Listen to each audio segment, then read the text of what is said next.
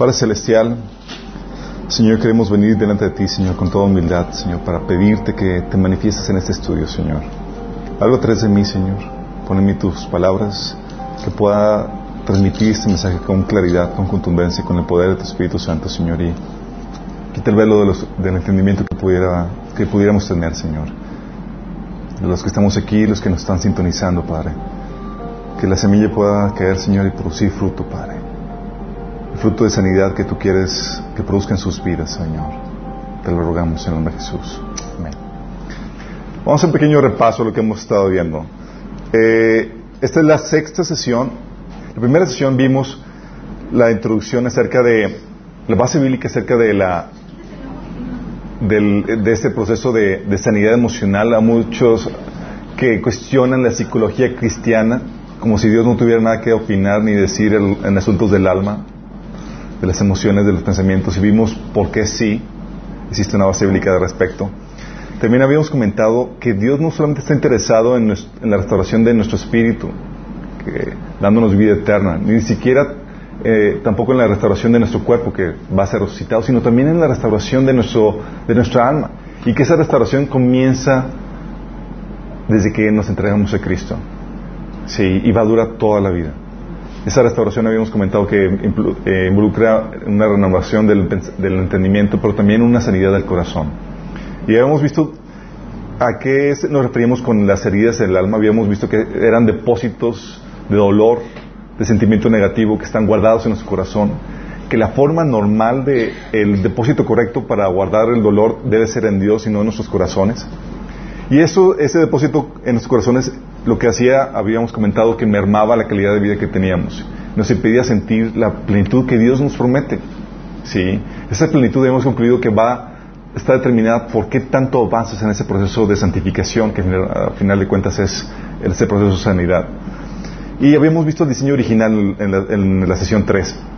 ¿Cómo era originalmente el diseño cuando eh, para con el hombre antes de que cayera? ¿Cómo el hombre fue diseñado para que descargara de forma natural sus dolores en Dios? ¿Se acuerdan? De hecho, habíamos comentado que no era necesario que se hiciera ningún taller de cuanto cómo proceder a eso, porque en el diseño de Dios estaba diseñado que fuera algo natural, así como cuando el niño se cae, se corta la pierna y va corriendo llorando a los brazos de, su papá. No tomó ningún taller, nada para saber que tenía que hacer eso. En teoría, así debería ser. Y vimos cómo eso Jesús, ese diseño original estaba, Jesús lo experimentó, porque él nació con el Espíritu Santo, conectado con Dios. Y vimos en Salmo 22 cómo él, vimos que estaba haciendo su proceso de sanidad ahí mismo, eh, cuando estaba siendo crucificado. Y no solamente es un proceso en diseño original, utilizamos a Dios para sanar nuestras heridas, sino también para llenar nuestro vacío interior. Y habíamos puesto el ejemplo del vaso vacío, ¿se acuerdan? Y luego llegamos al proceso de, bueno, ¿cómo sabemos que tenemos heridas? Conocimos los detonadores de heridas. Situaciones que si tú viviste, seguramente te propiciaron alguna herida. Sí. Y habíamos comentado que era necesario todo eso porque en teoría debes estar haciendo tu lista, tu libro, de heridas que vas encontrando durante este periodo que estamos estudiando esta temática. Porque la idea es al final orar para traer sanidad a, a todos ellos. Vimos los detonadores, pero no solamente vimos los detonadores, habíamos comentado que podríamos detectar las heridas por la sintomatología. Porque las heridas tienen siempre una manifestación. Y esa sintomatología la vimos también todo eso, toda la sesión pasada. Si no la viste, te pido por favor que te pongas al corriente con ello, porque la sintomatología es muy, muy importante porque te ayuda a detectar las heridas. Hay muchos comportamientos que tú a veces quieres cambiarlos, pero no sabes, no van a cambiarlos a menos que tú quites la raíz y la raíz es una herida. Si dices, oye, quiero cambiar esta mala actitud, o sea, no sé por qué maltrato a mi marido, yo no quiero ser mala con mi marido. Y la, y la- raíz de eso es, es una herida que tienes del pasado. ¿sí? Tú mientras que no, te, no ataquemos eso, eh, va a estar minando la calidad de vida que tienes. Sí, eso habíamos comentado. Entonces, eso, la sintomatología te ayuda a detectar las heridas para que puedas sanarlas, ¿sale?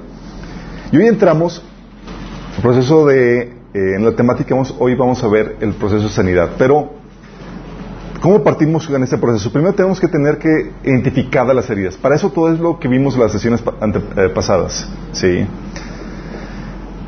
Identificar heridas es sencillo cuando, primero, me imagino que hacen en su lista y ponen las situaciones que están experimentando ahorita, en su presente. Sí. Tal vez estás viviendo una situación familiar o laboral o relacional que seguramente te está metiendo en situaciones que pueden herirte. Sí. Son heridas que, heridas que estás experimentando ahorita. Y tú puedes decir, ¿sabes que Ahorita ya no aguanto a mi marido, estoy así, o eh, estoy viviendo una situación insoportable en mi trabajo y demás, y porque estás siendo herido continuamente. Entonces, esas cuestiones son fácilmente detectables, porque las estás viviendo ahorita. Entonces, primero anotas ahí en tu identificación de heridas lo que estás viviendo, pero también dentro de lo que tú, dentro, de este proceso de identificación de heridas, anotas las que recuerdas. Hay heridas del pasado que tenemos muy bien identificadas que todavía podemos traer a la memoria con facilidad. Sí, oye, sucesos de tu pasado que te marcaron y oye, es que mi papá me hizo esto de niño o aquello, eh, todo eso lo vas a traer, ¿sí? Luego tenemos las heridas olvidadas o ignoradas, que son aquellas que ni sabías que tenías.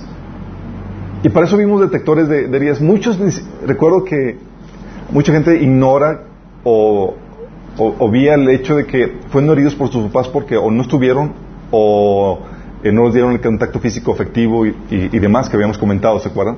Habíamos comentado, por ejemplo, de que si tu papá no te dio contacto físico efectivo, no estuvo ahí dándote palabras de cariño y demás, tienes una herida. ¿sí? Si es una persona normal, caída, sin el Espíritu Santo, cuando estás muy pequeño, seguramente lo tienes. Pero muchos están, ignoran esa, esa temática. Entonces, para eso es la sintomatología que habíamos comentado. Uh, también eh, la sintomatología te ayuda a detectar raíces o heridas que, no, que no, de otra manera no te hubieras dado cuenta. Ah, también por eso les puse ejemplos y relatos, porque los ejemplos y relatos de otras personas te ayudan a detectar, ah, ese es mi caso, esa es mi situación. Sí. Y la idea es que vayas anotando y que eso activen la memoria para traer eso. Pero también déjame aclararte que dentro de este proceso de recordar las heridas, eh, no termina aquí. De hecho, eh, Dios lo que va a hacer es que te va a permitir vivir episodios, circunstancias, situaciones que van a traer a la luz heridas que se te habían olvidado. Recuerdo, después de haber dado el taller de sanidad y haber hecho mi proceso y traer todas las heridas recordadas y todo y haber terminado todo eso, me invitaron a dar el, taller en, Canadá y la familia que me hospedó me traía así me estaba atendiendo con exceso bien. O sea, estaba, era como que me se sintiendo medio, bueno, estaba sumamente estresado y tenía el temor de que les fuera a incomodar o hacer sentir mal. Y por más que me quería aplacar, ese temor así horrible me estaba impidiendo disfrutar la hospitalidad que me estaban ofreciendo. Digo, Señor, ¿por qué tengo esto? Sí, y, o sea, en teoría no debería estar disfrutando la bendición que me estás dando con, por medio de esta familia, pero tengo ese temor horrible que los voy a, a que los voy a incomodar y, y, me van a terminar echando y demás. Esto es síntoma de una, de una herida, conociendo ya la sintomatología. Querida Señor, y me tienes ahí, mientras que me estaban atendiendo y todo lo demás estaba ahí internamente recordando, y se me trae la memoria un episodio de niño en donde ya desde niño no eres, la prudencia te falta, ¿no? Entonces el verano me la vivía en la casa de mi amiguito, pero me la vivía literalmente, me ha faltado dormir ahí. Y por causa de vivir ahí en la casa de mi amiguito, disfrutando todos sus juguetes y salíamos en las bicis y demás, los papás no salían y hacían sus cosas. Entonces recuerdo en ese episodio, eh, Dios, digo, no, este, los papás de ellos hablaron con mis papás y están diciendo, oye, ya es suficiente, o sea, tu hijo se la vive aquí, y mis papás me dieron una tunda. Sí. Porque pues estaba incomodando. Entonces ellos se, arreglaron eso. Entonces para mí fue la herida, ¿no? Entonces a partir de ahí era el temor a que fuera a incomodar a la gente. Sí. Pero eso fue por un episodio que me tocó vivir. Sí.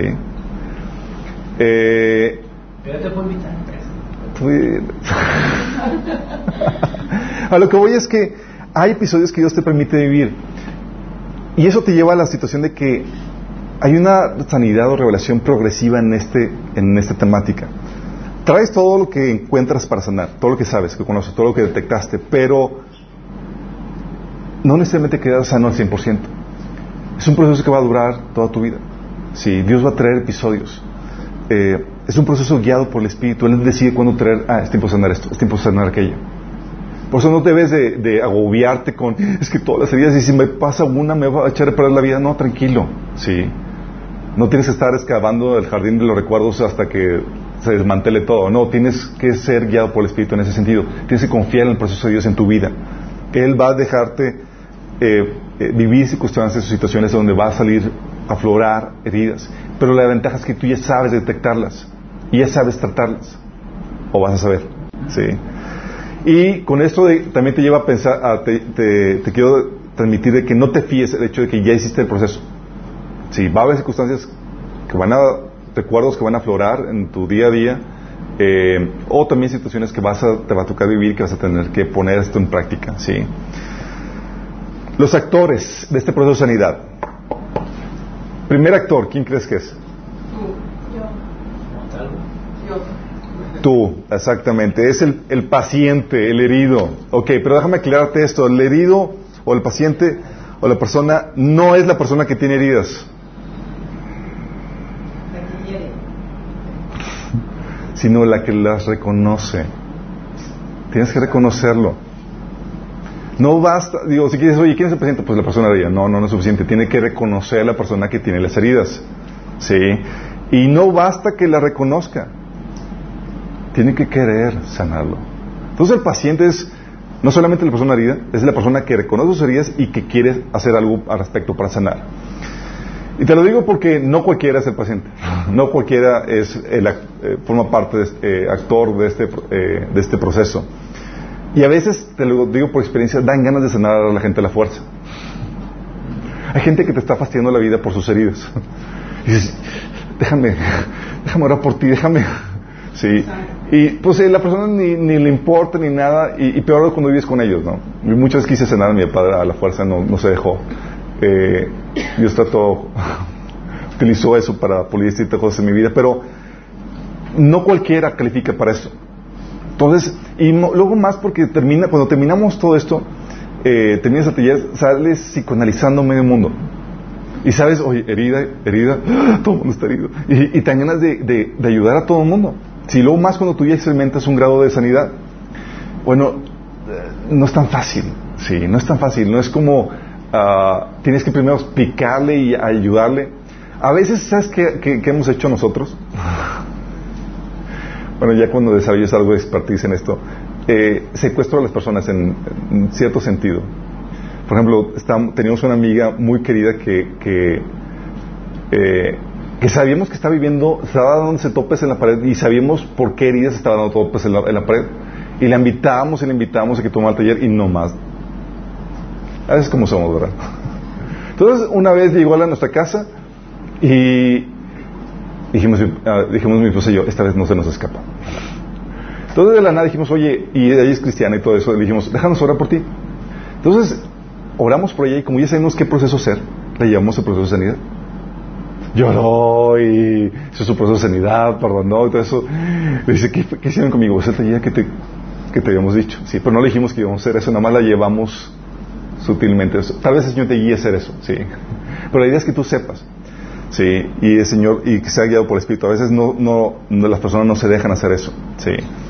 Entonces, el otro actor, no solamente la persona herida, es Dios. Y a diferencia de cualquier otra terapia humanista de sanidad, psicología y todo eso, la Biblia enseña que Dios es un personaje clave, esencial para la sanidad del corazón. Así, indispensable. ¿Por qué indispensable? Habíamos visto los cuatro procesos para sanidad emocional, ¿se acuerdan? No, no se acuerdan. Ok. Va. Habíamos comentado en el diseño original cómo Jesús hacía su proceso de sanidad, emocional. Hoy vamos a ver a detalle cada uno de estos procesos. Primer, el primer paso, te descargas de la herida. derramas tu corazón, tus sentimientos y más delante de Dios. Ah, Señor, me hicieron esto y te descargas. Segundo paso, perdonas. Sí, ¿se acuerdan como Jesús? Perdona, Padre, perdónalos porque no saben lo que hacen. El tercer paso era eh, recibir su consuelo. Sí, recibir consuelo de Dios es una parte importante. Y al final terminamos con acción de gracias y alabanza. Bueno, este proceso de sanidad se lleva a cabo por medio de una oración y no utilizas a personas, sino que utilizas a Dios. Y esto es genial. Por eso es tan importante y por eso es tan estratégica la, eh, a Dios como actor en este proceso de sanidad. Porque cuando descargas tu dolor, no lo estás descargando con una persona, sino lo que lo estás descargando con Dios. Tienes con quién acudir a descargar tu dolor y no necesitas de ningún ser humano. Eso es brutal. Brutal. No dependes ya de nadie. ¿Y qué crees? Dios está en cualquier lugar todo el tiempo contigo. Tú no necesitas como que, ay, tan pronto llegue o mañana que hable. No es ahí donde estás, puedes acudir a Él. Tu relación con Dios es lo que basta. Podrás sí descargarte con otras personas. De hecho, por eso el auge de la psicología. ¿sí? Es parte del proceso de sanidad, como, y se aplica para todo el proceso de sanidad, es desahogar, ventilar la, herida. Y por eso las personas van muchas veces con los psicólogos. Era para platicar, descargar lo que hay en sus corazones. ¿sí? Ah, pero lo ideal es que dependas de tu relación con Dios para esto. Y esto es parte de la madurez del cristiano. ¿sí? Cristiano a veces estar buscando, cuando está comenzando su caminata con Cristo, está buscando eh, con quién platicarle su ofensa y demás. El cristiano maduro ya va con Dios directamente. ¿sí? Y ya restaurado con Dios y eso va y ayuda a otras personas. Entonces se requiere a Dios para, descargar tu dolor, se requiere para recibir el consuelo. O sea, con Dios tienes que te consuele. No necesitas de ningún ser humano para recibir el consuelo. Sí, es cierto, lo puedes recibir por medio de personas. Pero igual el ideal, la meta, es que dependas de ello para ello. Esta es una señal de madurez. Recuerdo que al inicio de mi, mi, mi caminar, iba cuanta, congreso de jóvenes había en la iglesia, iba cuando, había un profeta y ahí me tienes, ¿no? Y a lo mejor Dios me va a dar una palabra y demás. Y una señal de madurez cuando ya no requiere eso. Porque el Señor ya te habla, te consuela directamente. Si ya no necesitas que alguien te esté diciendo nada en ese sentido. Es parte de esto. Todo lo requieres para descargar el dolor, para recibir consuelo y para ser lleno con su amor. Y eso es genial. Porque mientras que es cierto, puedes usar a una persona para descargar el dolor y recibir consuelo, solo Dios puede, puede llenar el vacío emocional que el ser humano tiene. Solo Él puede satisfacerlo completamente. Esa fue la promesa de Jesús que eh, dio al ser humano. ¿Se acuerdan? Que de su interior fluirían ríos de agua viva. Y le dijo a la samaritana, al que beba agua de este pozo volverá a tener sed. Pero el que beba el agua que yo le daré, no tendrá sed jamás. Y ese es algo al cual Dios tiene el monopolio absoluto. ¿Se acuerdan? ¿Han escuchado el comentario que el ser humano tiene un vacío que solamente Dios puede llenar? Es el vacío emocional. Solo Dios lo puede satisfacer. Mientras que no lo satisfaga, el ser humano todavía tiene, busca por medio de cosas superficiales o de la posesión, del dinero, del estatus, busca llenar su vacío, su vaso. ¿Sí? Eh, y, y, esto te argumento porque quiero recordarte que no se trata de solo de vaciar el dolor, es, decir, no se trata solamente de sanar tu corazón, se trata de llenarlo. Y estamos buscando sanarlo para sentir la plenitud de Dios. O sea, que quitar las, las grietas en tu vaso por el cual se está saliendo la plenitud y lo que Dios quiere darte a tu vida. ¿Sale? El tercer personaje dentro de este proceso de sanidad es opcional. Gracias que es opcional. Es el consejero. El consejero es opcional y entra para cumplir ciertas funciones, ¿sí? Muchas veces el consejero te ayuda simplemente a platicar la herida o la situación difícil que estás viviendo. Te ayuda escuchando. Hay heridas de las que te das cuenta que tienes eh, lo que está pasando internamente hasta que hasta que procesas la, situación platicándola con otra persona. ¿Sí les ha tocado? Que estás platicando y que, ah, y te cae el 20 de, vas asimilando lo que realmente te está doliendo, porque no sabes exactamente qué fue lo que te molestó, lo que te dañó. Eh, y el consejero te ayuda a eso, ¿sí? te ayuda a, escuchar a, eh, esas situaciones que estás viviendo. Eh, muchas veces te hace preguntas que te ayudan a asimilar y a ver lo que está, lo que está pasando dentro de ti. Y otra vez solo simplemente te escucha, ¿sí? Entonces una te, ayuda dejándote, eh, platicando contigo, escuchándote, la otra es dándote consejo.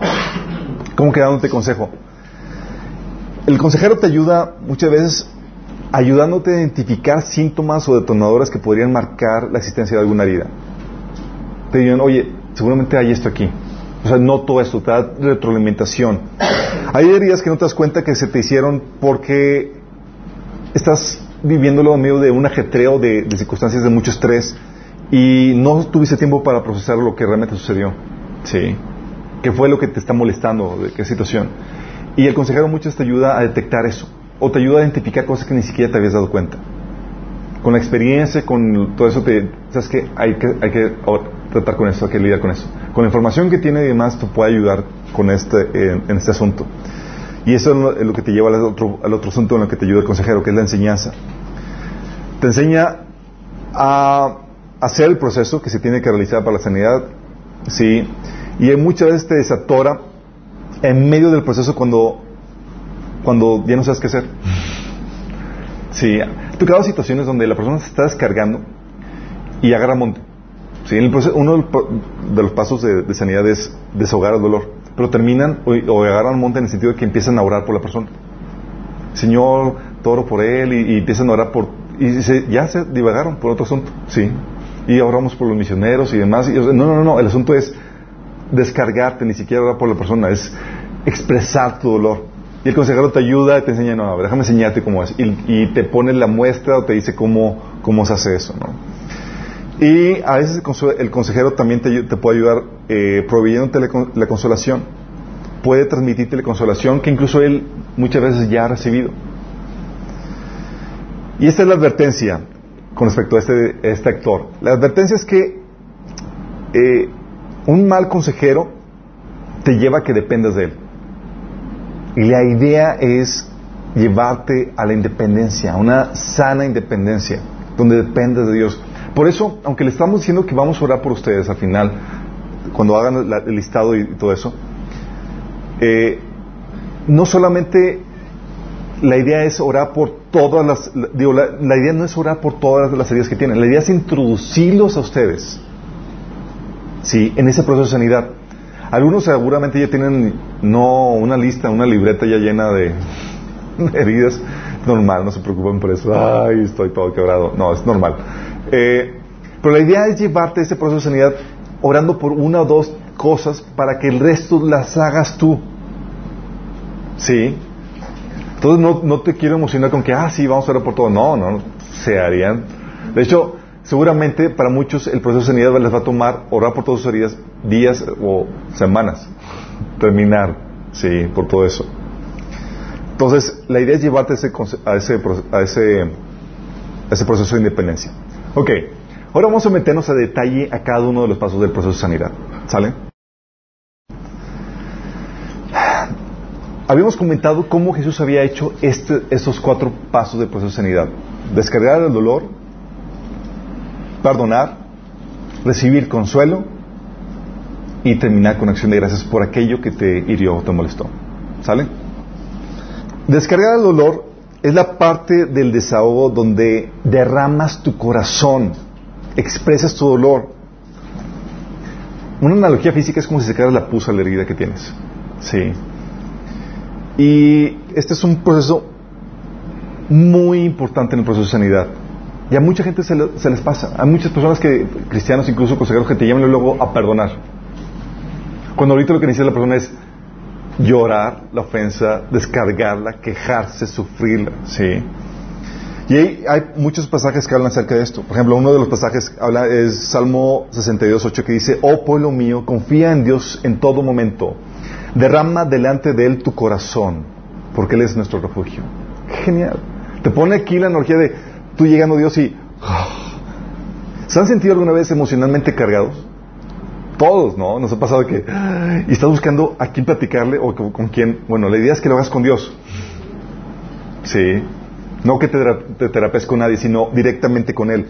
Lamentaciones 2.19 dice, levántense durante la noche y clamen, desahoguen el corazón como agua delante del Señor. Wow. Es un proceso normal. Tienes que sacar ese dolor. lo sientes y se te da un espacio y Dios permite un espacio normal para que puedas desahogar ese dolor. Filipenses 4, 6 te habla acerca de esto cuando dice, no se inquieten por nada. O sea, cuando tu corazón está cargado con tantas inquietudes y demás, más bien en toda ocasión, con oración y ruego, presenten sus peticiones a Dios y denle gracias.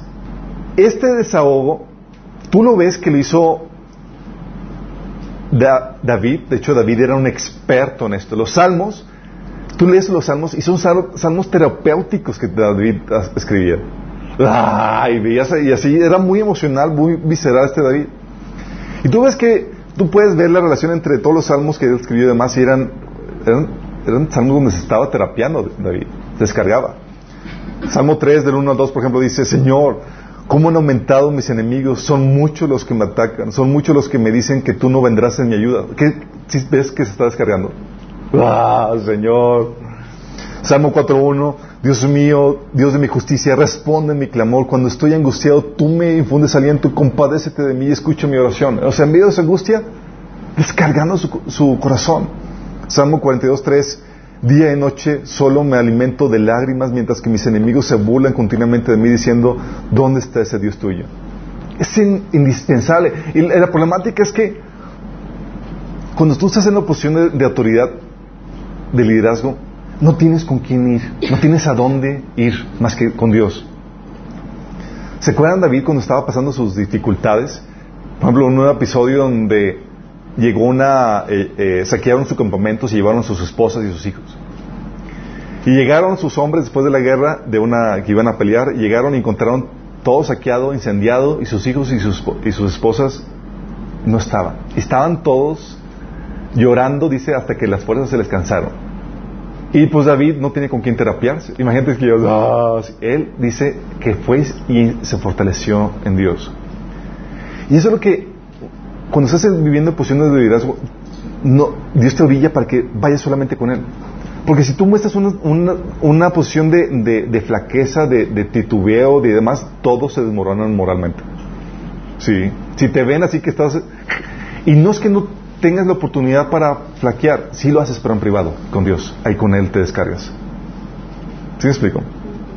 Entonces David lo hizo. ¿Se acuerdan de Ana, la mamá de Samuel? Ana era una mujer abnegada, sufrida porque vivía en una situación de poligamia y su rival tenía hijos. Y en ese entonces no tener hijos era peor que vergüenza, era oprobio y del, más grande. Y la otra, pues para eh, nada amorosa ni, ni amable, le echaba carro por ella. Sí, y se burlaba, entonces le picaba la herida. ¡Ah! Imagínate.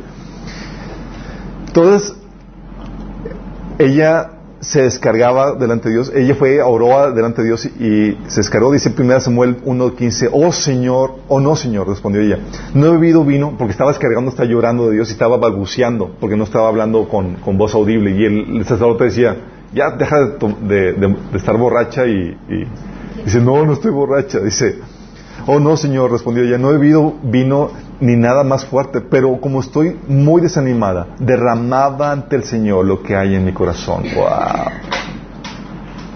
Sí, ¿sabes? Cada vez que tú sientes tu corazón cargado y ganas de, contárselo o descargarlo, no uses personas. Ve en oración y derrama tu corazón delante, delante de Dios. Sí. Y el caso de Jesús, ¿Se acuerdan que habíamos visto en Salmo 22? Salmo 22 del 1 al 8 menciona, da unos ejemplos de cómo derramado su corazón. Decía, Dios mío, Dios mío, ¿por qué me has abandonado? Lejos estás para salvarme, lejos de mis palabras de lamento. Dios mío, clamo de día y no me respondes, clamo de noche y no me no hallo reposo. Y este descargar, si ves aquí que tiene forma de queja, aquí en este descargar te puedes quejar con libertad delante de Dios, porque estás expresando lo que sientes, no, no necesariamente lo que está pasando. Ahí se sentía abandonado. Sí, y Dios da un espacio para eso. Al final de cuentas, Él ya sabe lo que hay en tu corazón. Sí, entonces puedes descargar con confianza lo que hay en tu corazón. Yo a veces con toda confianza yo llego con Dios y estoy todo enojado y dice, Señor, me ganas de, agarrar los golpes y, ah, y, y, y, suena no muy cristiano, pero me estoy descargando, sí, delante de Dios. Estoy sincerando lo que hay en mi corazón, ¿no? Dice ahí mismo, yo soy gusano, eh, pero yo gusano soy y no hombre. La gente se burla de mí, el pueblo me desprecia. Cuando me ven se ríen de mí, lanzan insultos, meneando la cabeza. Este confía en el Señor, pues que el Señor lo ponga a salvo, y ya que en Él se deleita, que sea Él quien lo libre. Si te visualizas a Jesús yendo como un niño pequeño llorando, quejándose de Dios, Señor, me están acusando. Es eso el proceso que se hace. Sí. En otro episodio, en Isaías 49, 4, cuando habla, llega delante de Dios después de, a finales de sus días, cuando se presenta a Dios y ve el resultado de su obra y ve que fue un fracaso. Si saben que Jesús fue llamado a llamar.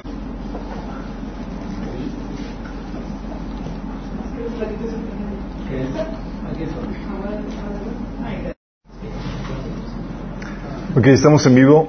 Vamos a poner este tiempo en las manos de Dios es una, es la oración, es la práctica que el Mesías estaba teniendo con su padre ante ese fracaso que había vivido.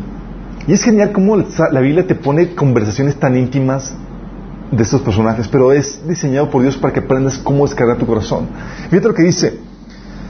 Ante el fracaso de traer a Israel de vuelta, Jesús decía, en vano he trabajado, he gastado mis fuerzas sin provecho alguno.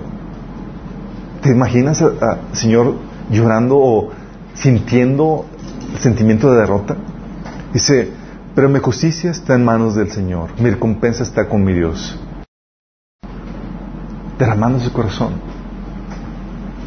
Y esta oración puede tomar diversas formas cuando estás derramando tu corazón. Y ahí quiero extenderte la, el panorama. Puede surgir o puede tomar la forma de una plática. ¿Sí? Una plática donde le dices la situación que estás viviendo Dios. Caso de Jesús. Señor, cuantos me ven, se ríen de mí, lanzan insultos. Le estás platicando lo que te está sucediendo. Sí. Le explicas cómo te sientes. Salmo 38.8, por ejemplo, David le decía, me siento débil, completamente deshecho, mi corazón gime angustiado le platicas y incluso hasta puedes utilizar analogías o exageraciones, así como Jesús. Jesús se acuerdan cómo le llegó con Dios diciendo, mas yo soy gusano y no hombre. ¿Era gusano? No, estaba utilizando una analogía de lo vil despreciado que estaba sintiéndose.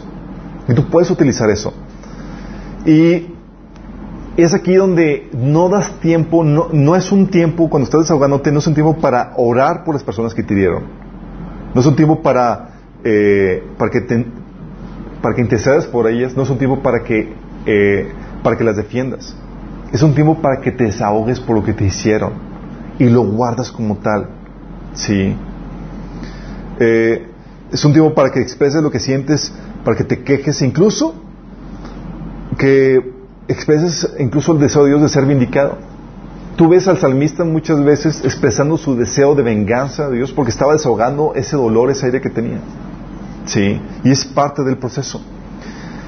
A veces, entonces puede tomar la forma de una plática donde le das, le das, le dices a Dios lo que está pasando.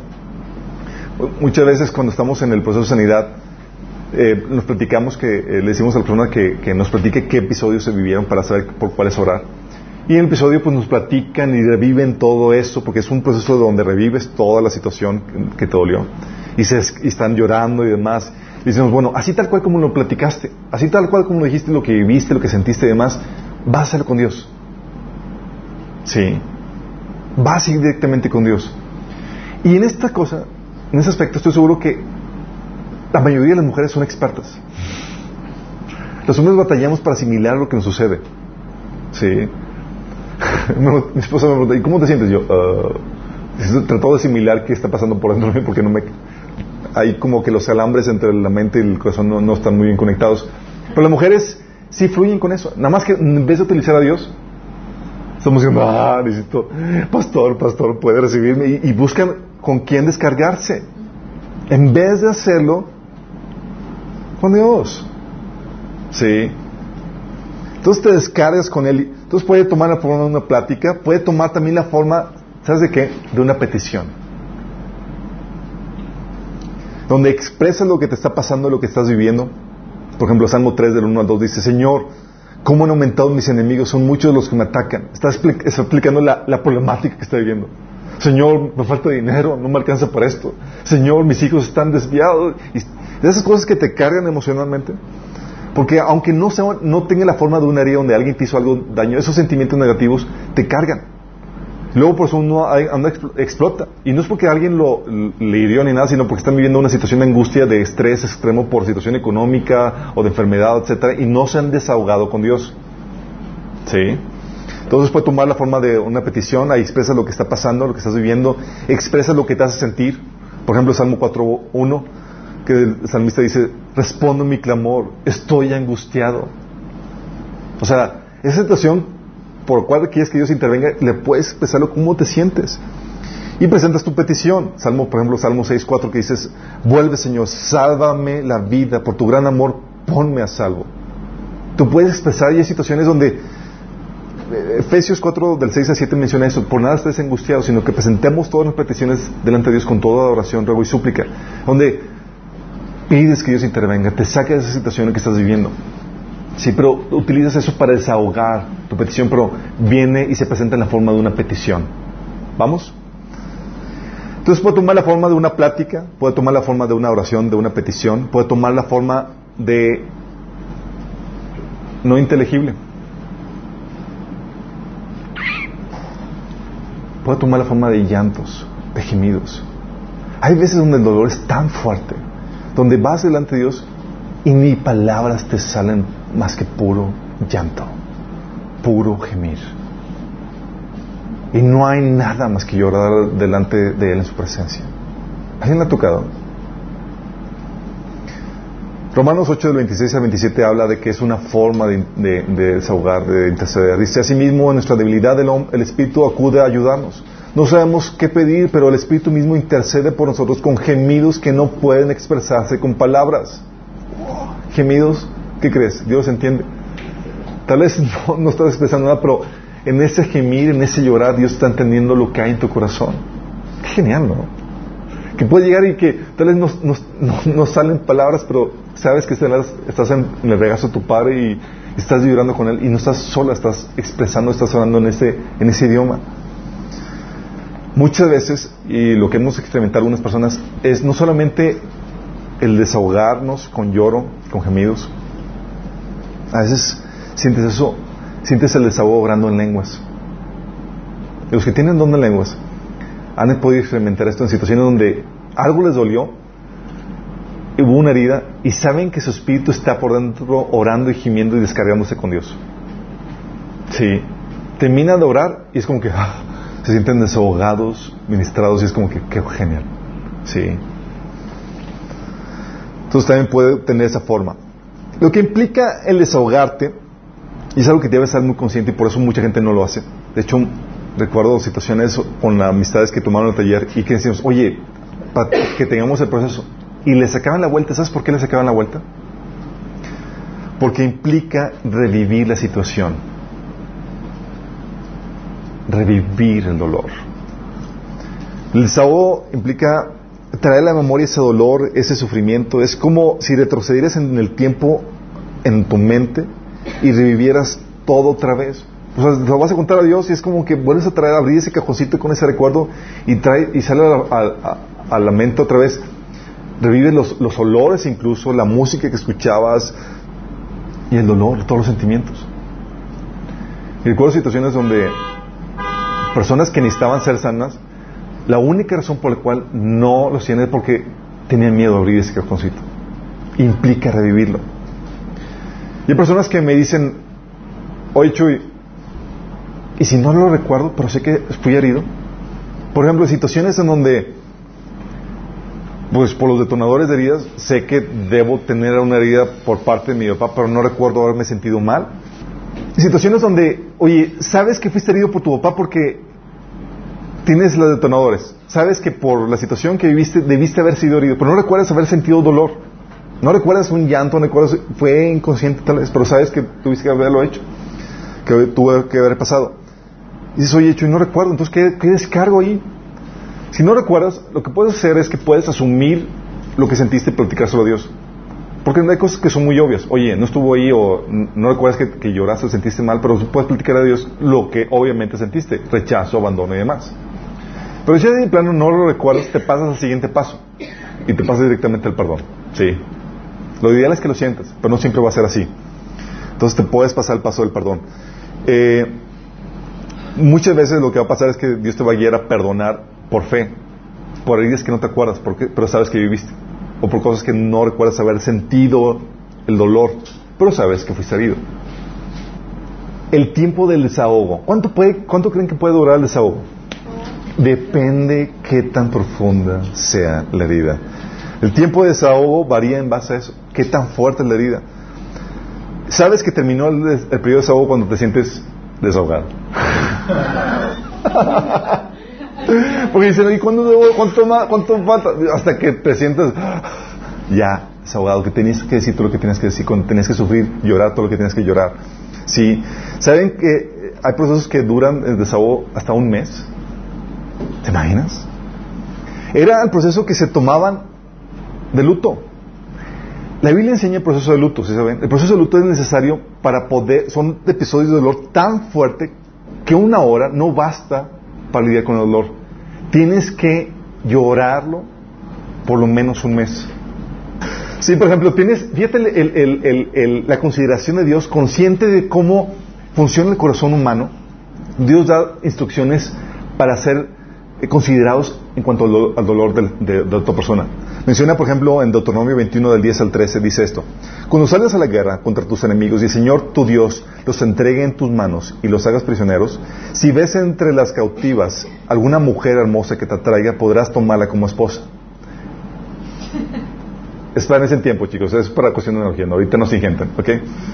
Eh, la llevarás a tu casa harás que se rape la cabeza, se corte las uñas y se deshaga de su ropa cautiva. Después que haya vivido en tu casa y guardado luto por su padre y su madre durante todo un mes, podrás unirte a ella y serán marido y mujer. Fíjate, le dice, tienes que dejarla que guarde luto por lo menos un mes.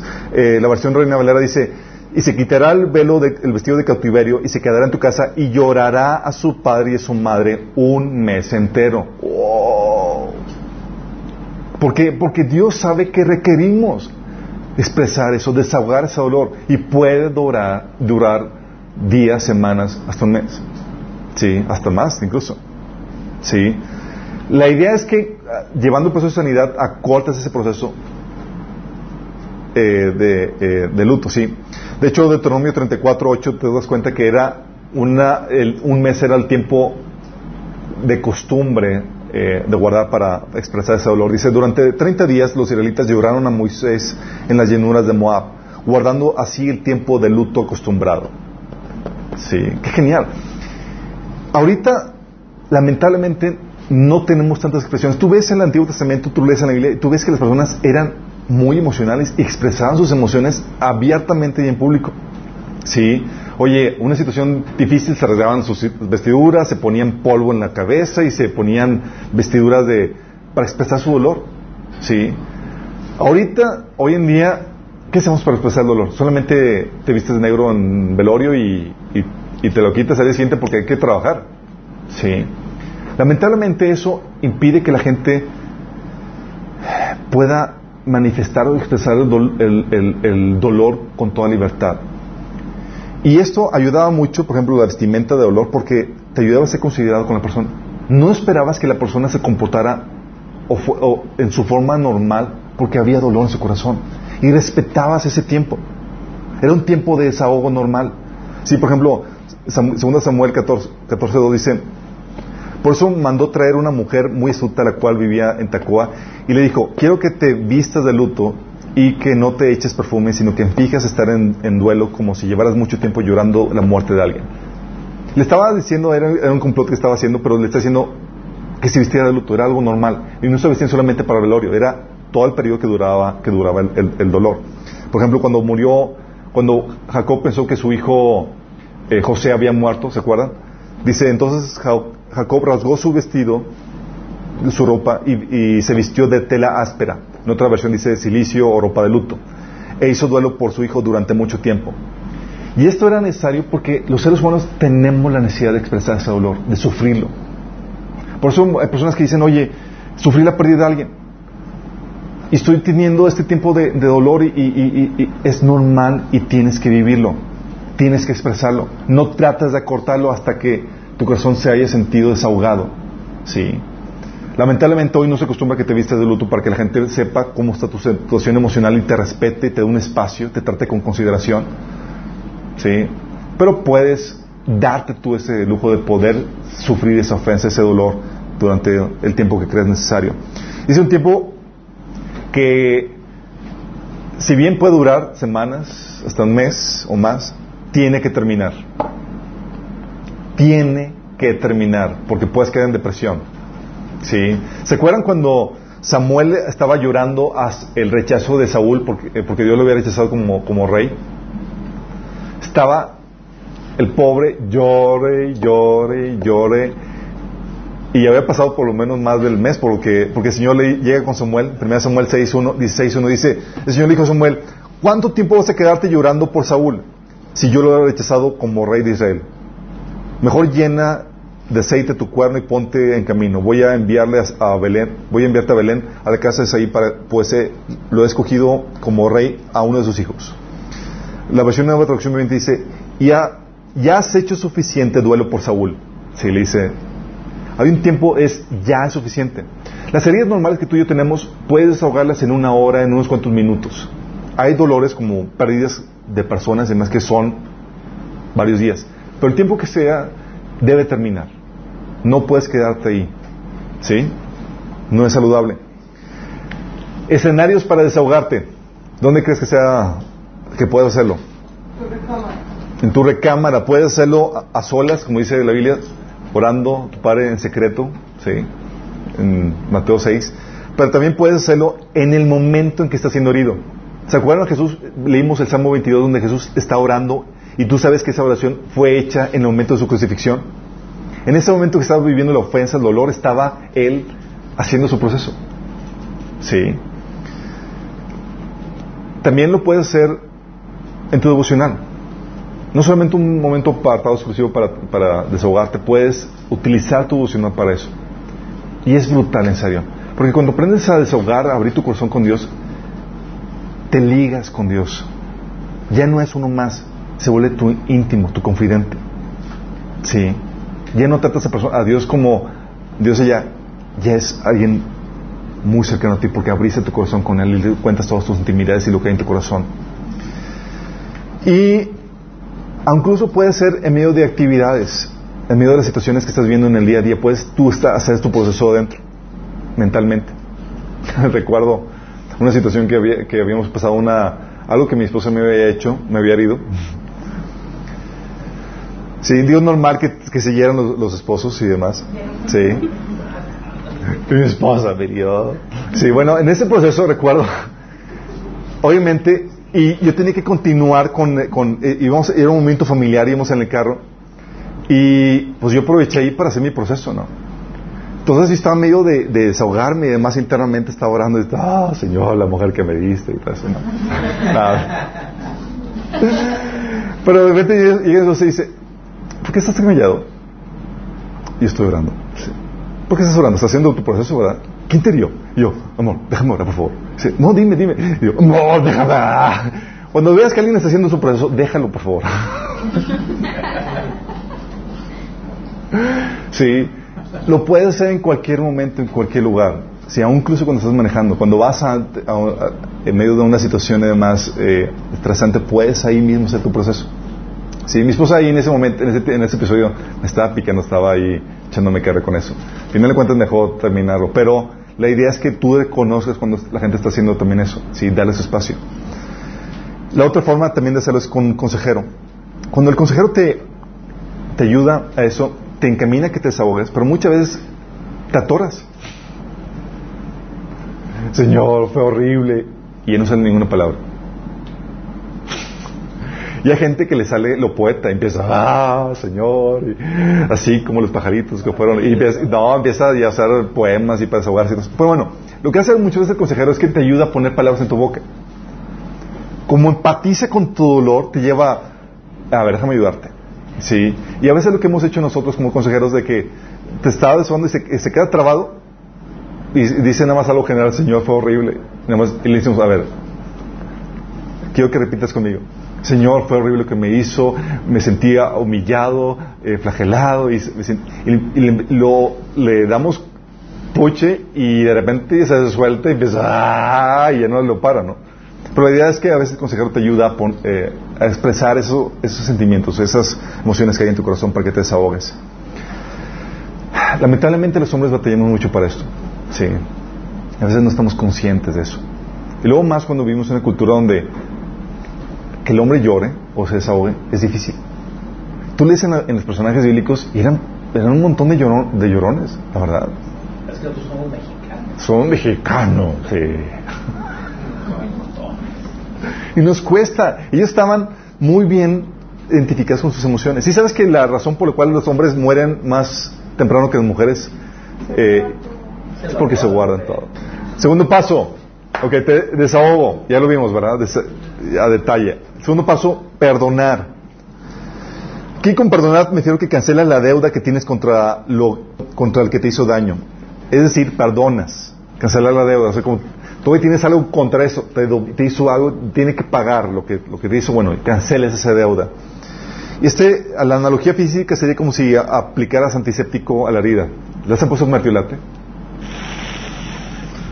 Cada vez que yo me caía o algo, le fascinaba a mi papá, así como que, ven hijito, yo, ay no, le escondías la herida para que no te puse. ¿Te das cuenta? Eso es la parte dolorosa donde tienes que tomar la decisión dolorosa de ah, perdonar. Sí. Y esto implica una decisión, para muchos difícil, pero necesaria para el proceso de sanidad. Y aquí es donde quiero que entiendas que hay dos tipos de perdones. Uno para justicia y otro para sanidad. El perdón para justicia, déjame decirte, es el perdón que se aplica o lo aplica el gobierno o la persona o la institución encargada de implementar el orden social o el orden en una organización o en una institución. ¿Sí? Este perdón es condicional al arrepentimiento de la persona. Solamente se extiende si la persona se arrepintió y ha mostrado señales de un cambio.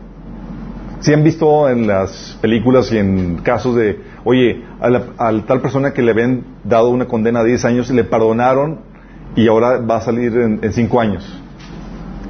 ¿Y se lo perdonamos nada más porque sí? No, sino porque mostró señales de cambio. ¿Sí? Eh, este perdón es el que Dios ofrece. Por eso está condicionado al arrepentimiento. Sí.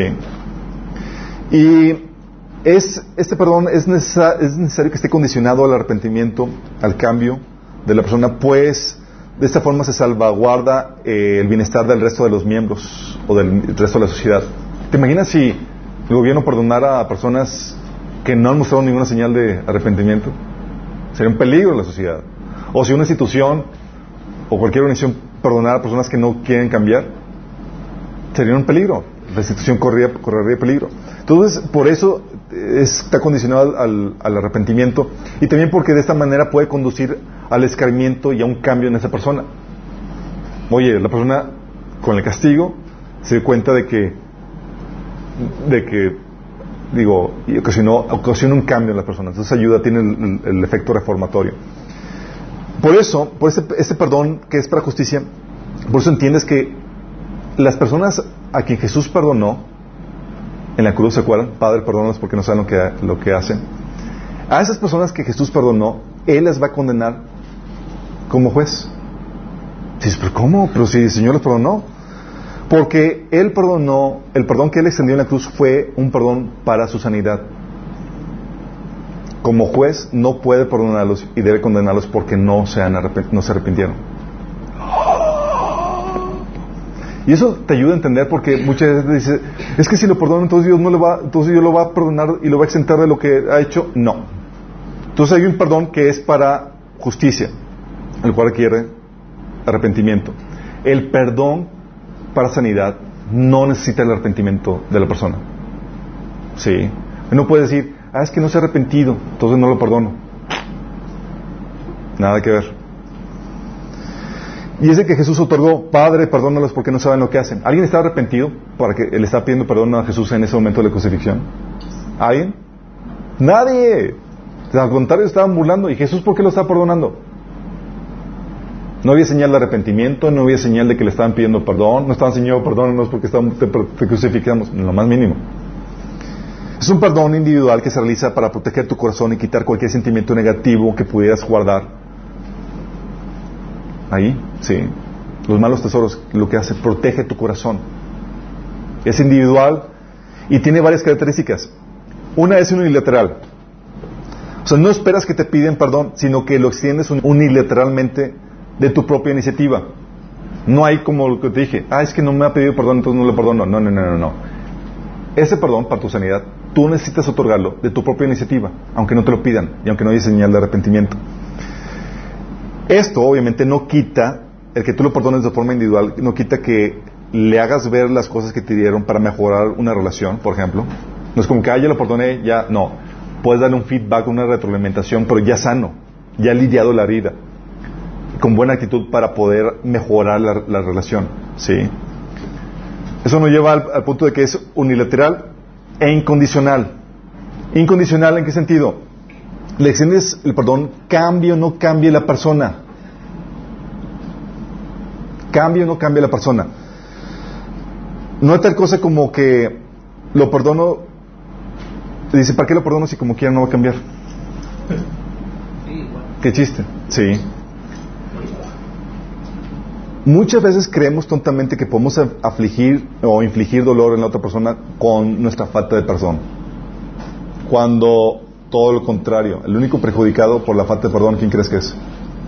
Tú. Entonces tú perdonas por un interés personal que tienes de sanar tu corazón. Sí. Oye, ¿cómo vives con una persona que no quiere cambiar? Sí, contestando tu pregunta. Aprendes a utilizar su pecado, su defecto, para tu beneficio. Y es ahí donde entra la consolación. Lo tratas muchas veces como un enfermo que no, o un manco que no puede darte eh, la mano cuando se la pides. A una, un discapacitado emocional. Una persona que está enferma que no puede portarse amablemente o demás. Y lo tratas así, lo aceptas y lo amas así como, como está. Y utilizas sus defectos para desarrollarte. ¿Sí? Entonces tiene que ser unilateral, incondicional y específico. ¿Cómo que específico? Un solo hecho puede tener muchas facetas, chicos. Puede causar muchas heridas. Esa es el ejemplo que pongo es la forma de un polígono. ¿sí? Un polígono tiene muchas caras, aunque es una pieza solamente. Puedes perdonar, por ejemplo, a tu papá porque te abandonó. Un amigo me decía, es que yo perdono a mi papá porque me abandonó, pero todavía siento dolor. Y yo, ¿y él lo perdonaste por todo lo que implicó?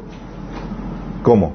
Pues sí, el hecho de que nunca se interesó por ti, el hecho de que nunca proveyó, el hecho de que también abandonó a tu papá, a tu mamá en ese abandono, el hecho de que no le importaste, todo lo que conlleva ese hecho. Tienes que por eso perdonar de forma específica y a veces no estás consciente de eso. El perdón, chicos, eh, hablando de la rapidez, debemos desarrollarlo tan rápido que cumpliríamos el, pasaje de, de, Mateo que dice que cuando te pegan en una mejilla pones la otra. ¿Por qué no se la devuelves? Porque ya lo perdonaste tan rápido. Sí. Como ching, ya te perdono, no te puedo volver eso. Por eso les digo que el perdón para sanidad es unilateral, es incondicional. O sea, tú quieres sanar. Sí. Hay personas que no necesariamente va a cambiar. Y nunca va a cambiar. Pero gracias a Dios tú sabes que lo que hagan ellos no va a dañarte. Porque aprendiste o ya sabes en teoría que las heridas o el daño se causa por tus reacciones, no por lo que la gente te hace. Personajes implicados en el perdón. Perdonas al que te ofendió, uno. Hay muchas veces que te tienes que perdonar a ti mismo y se nos olvida. Regazones y demás que nos hirieron. Y eh, también muchas veces tienes que pedirle perdón a Dios por el resentimiento que tenías ahí guardado. Entonces perdonas al, otro, perdonas, te perdonas a ti mismo, pides perdón a Dios. Y hay unos que dicen que hay que perdonar también a Dios por cosas que nos, que, nos causaron dolor, que él, que él permitió. Wrong. Nunca. A Dios nunca le tienes que perdonar nada. Al perdonarle algo estás, estás asumiendo que Él hizo algo malo. Y en Él no hay error, ni defecto, ni sombra de variación eh, en ese sentido. ¿Qué haces cuando sentiste que Dios te hizo algo mal y demás? Pasas el proceso de consolación. Lo que necesitas es que Dios te cambie la perspectiva de las cosas. Tienes que arrepentirte, cambiar tu mentalidad. ¿Va? La razón para perdonar es, viene en, Mateo 18 del 21 al 36, Dios te perdonó todas tus ofensas. Y muchas veces pensamos, si se acuerdan el pasaje, ese es el pasaje donde dice que, oye, el, siervo que le debía al rey una deuda de millones y se la perdona al rey y su consiervo le debía una deuda de, de, unas cuantas monedillas y no se la perdona y lo mete a la cárcel. Sí, y dice Dios, es que mi perdón está condicionado a tu perdón. Y esa es la razón por la cual perdonamos. Déjame explicarte, cualquier cosa que te hagan siempre será una ofensa menor comparado con lo que tú le has hecho, has hecho contra Dios. Y muchos dicen, ¿pero cómo es posible? O sea, las personas que, que han sido violadas han sido eh, maltratadas a, grados, por eso sí que dices, pues yo he sido una persona relativamente buena, ¿cómo puede ser mi pecado más grande que lo que me han hecho a mí? Déjame explicarte que el pecado o la ofensa no se mide por la gravedad de la acción, sino por la importancia contra quien se comete. Sí. Por ejemplo, si tengo una mascotita, sí, de una araña, y alguien la pisa por error, ¿qué, qué, qué, condena se merece? Una reprensión, ¿no? Si tenía, si tenía un, oye, tenía un corcel de fino de eh, cientos de miles de pesos y alguien lo mata, no merecería que lo metieran a la cárcel, ¿no? Si, eh, si alguien mata la vida, eh, mata a otra persona, cadena perpetua o, o, este, ¿cómo se llama? O pena de muerte. Vamos viendo, es de acuerdo a la gravedad contra quien se, hace la ofensa. Pero la problemática es cómo determinas la ofensa que se comete contra Dios. ¿Cómo evalúas el valor de Dios. No estás pecando contra un ser humano. Su valía no es la de una arañita, no es la de un caballo, no es la de una persona. Estás hablando del ser que vale, es más importante que toda la humanidad, que toda la tierra, que toda la creación, que todo el cielo con todos sus ángeles. Sí. Tu pecado aún es más insignificante, tiene una gravedad terrible, porque contra quien se peca es contra el creador del universo. ¿Sí? Entonces la deuda que tiene, que tiene Dios contra ti es infinitamente mayor a la que tú pudieras tener contra tu, hermano. Por eso, si no estás consciente de tus errores a la luz de la santidad y de quién es Dios, te será muy difícil perdonar a otros. Cuando estás consciente de quién es Dios y de la gravedad de tu pecado, con gusto perdonas. Dices, a ver, ¿quién, que alguien me haga algo, porque digo, has hecho, has hecho tantas cosas contra Dios que dices, necesito compensar tantas cosas, ¿no? ¿Cómo se hace esta mecánica del perdón? Solo, lo puedes hacer solo en oración, eh, lo puedes lidiar con Dios, puedes decirle, Padre, yo perdono por lo de tal, por haberme hecho esto y aquello, por haberme hecho sentir así y así. No tienes que ir con la persona para avisarle que ya lo perdonaste, no tienes que tenerla ahí. Tú puedes ir delante de Dios y perdonar a esa persona en oración. ¿Cómo se hace con consejero? Puede, el consejero puede guiarte en oración de perdón o recordarte eh, cosas que faltaron eh, por perdonar, ¿sí? A veces hay algunos consejeros que hacen, toman el rol de la persona que te dio y te pide perdón a su nombre. Sí, me ha tocado ver ese tipo de casos. Ah, y aquí tengo que aclararte que el perdón no es un ingrediente necesario en el proceso de sanidad, porque hay heridas o hay sentimientos negativos que no, no te los hizo nadie. ¿sí? Hay situaciones de angustia, dolor, que no son contra alguien, sino por la circunstancia que Dios te está permitiendo vivir, de escasez, de peligro, de necesidad, eh, de sufrimiento por su causa, donde tienes que desahogar ese dolor, esa angustia. Si no necesariamente estás perdonando a alguien. El tercer paso es uno de los más importantes y la mayoría de los procesos de sanidad, chicos, nada más llevan a, estos dos pasos, desahogo y perdón. Y es lo que usualmente se escucha en los talleres de sanidad emocional. Sí, las personas que han tomado y que por cuestionado dicen, oye, ¿qué tomas? Ah, pues sí, hay que desahogarme, el proceso de desahogo, o llegan al proceso nada más de perdón. Y tratan de lidiar solamente con esto. Si en este proceso, el siguiente paso, de que es el de consolación, la herida no está sana. Es una parte típicamente olvidada en la mayoría de los talleres de sanidad emocional y sin embargo es uno de los componentes más importantes sin los cuales no hay sanidad. Así te lo pongo. No hay, simplemente. ¿Te ha tocado situaciones donde tal vez tu caso que perdonas, Pero tú sientes la piti y la autocompasión, la lástima o el dolor, o que te fregaron la vida. Es un síntoma de que la herida todavía está ahí. Haciendo la analogía de una herida física, es como si Dios te operara y te pusiera las piezas en orden otra vez. Sí, para restaurarte. Ah, y esta parte del proceso implica, si era algo difícil perdonar, extender el perdón que implicaba una decisión, esta parte implica también una decisión tuya de creer el consuelo de Dios. Pasaje de la Biblia. 2 Corintios 2, eh, capítulo 1, versículo del 3 al 7 dice, Alabado sea el Dios y Padre de nuestro Señor Jesucristo, Padre misericordioso y Dios, con el mismo consuelo que Dios hemos recibido, también nosotros podamos consolar a todos los que, los que sufren. Pues así como participamos abundantemente de los sufrimientos de Cristo, así también por medio de Él tenemos abundante consuelo. Si sufrimos por es para que ustedes tengan consuelo y salvación. Y si somos consolados es para que ustedes tengan consuelo que los ayude a soportar con paciencia los mismos sufrimientos que nosotros padecemos. Firme es la esperanza que tenemos en cuanto a ustedes, porque sabemos que así como participaron de nuestros sufrimientos, así también participarán de nuestro consuelo. Ok, ese pasaje que habla de consuelo. Y es importantísimo porque te dice aquí que ante toda tribulación requieres consolación. ¿Sí se dan cuenta? Dice, quien nos consuela en todas nuestras tribulaciones. O sea, te está diciendo, hay una tribulación que estás pasando, ¿qué crees que necesitas? Consuelo. ¿Y cuántos han hecho, han, han tomado de ese recurso que Dios nos da? La mayoría no. Es el componente perdido y sumamente valioso. No solamente nos, nos, enseña que toda tribulación requiere consolación, sino que este pasaje nos dice que la consolación recibida, la sanidad recibida, tiene como propósito transmitirle a otras personas. El mismo consuelo que hemos recibido es para que consolarlos a ustedes, chicos. Es decir, la sanidad se multiplica. ¡Qué genial! Así como las heridas se multiplican porque terminas hiriendo a otros, así también la sanidad se multiplica, trayendo consolación a otros. Tus sufrimientos también te dice que en la tierra complementan los sufrimientos de Cristo. Por eso, pero esto se contrarresta con su abundante consuelo. Fíjate que aquí pone que los sufrimientos que, que, sufrimos eh, de Cristo ¿Por qué habla de que los sufrimientos de Cristo? ¿Sabes por qué? Tú como cristiano tienes que entender que la razón por la cual Dios te deja aquí en la tierra es para que hagas su obra.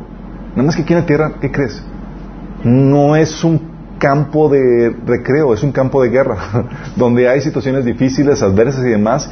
Y Dios te deja aquí sabe las penurias que vamos a pasar por causa de la gente que ha de conocer a Cristo por medio de ti, o que ha de ser ministrado o bendecido por causa de ti. Y en medio de esa situación que vives, por estar aquí en la tierra, cualquier situación que vivas, enfermedad, dificultad, escasez y demás, Dios tiene un consuelo.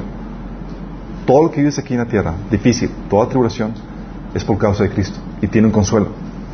Y el consuelo te ayuda a soportar, dice aquí, con paciencia los sufrimientos que padecemos. Hay gente que ya tronó sufrimientos, dificultades y truena, ¿por qué crees? Porque le faltó consuelo. Consciente de que, nos las íbamos, de que nos las íbamos a ver negras aquí, Jesús, porque se acuerdan que Jesús dijo que eh, en este mundo afrontarán la aflicción, Juan 16:33. Es una promesa que todos hemos vivido de una otra forma, ¿no? Sí. Consciente que nos, las íbamos a ver negras aquí, ¿qué crees que nos dejó el Señor? El curita. Consolador. Sí. Es como si el Señor dice, te voy a dejar este curita. Y tú, ¿por qué, Señor? Dice, ¿vas a ver? ¿Lo voy a necesitar? Claro que lo vas a necesitar. Dice, pero les digo la verdad, les conviene que me vaya, por, si no lo hago, el consolador no vendrá a ustedes, en cambio si me voy lo enviaré a ustedes. O sea, le dice, les conviene, ¿por qué? Porque vas a requerir a alguien que te consuele. Sí, y la ventaja de que el consuelo es que está en todas partes, es omnipresente. ¿Sí? ¿Qué es el consuelo? El consuelo no es un positivismo barato que niega nuestra difícil realidad. Les tocado ver personas positivistas de que sí, no, yo puedo cambiar todo con mi mente y toda la cosa. No opera así.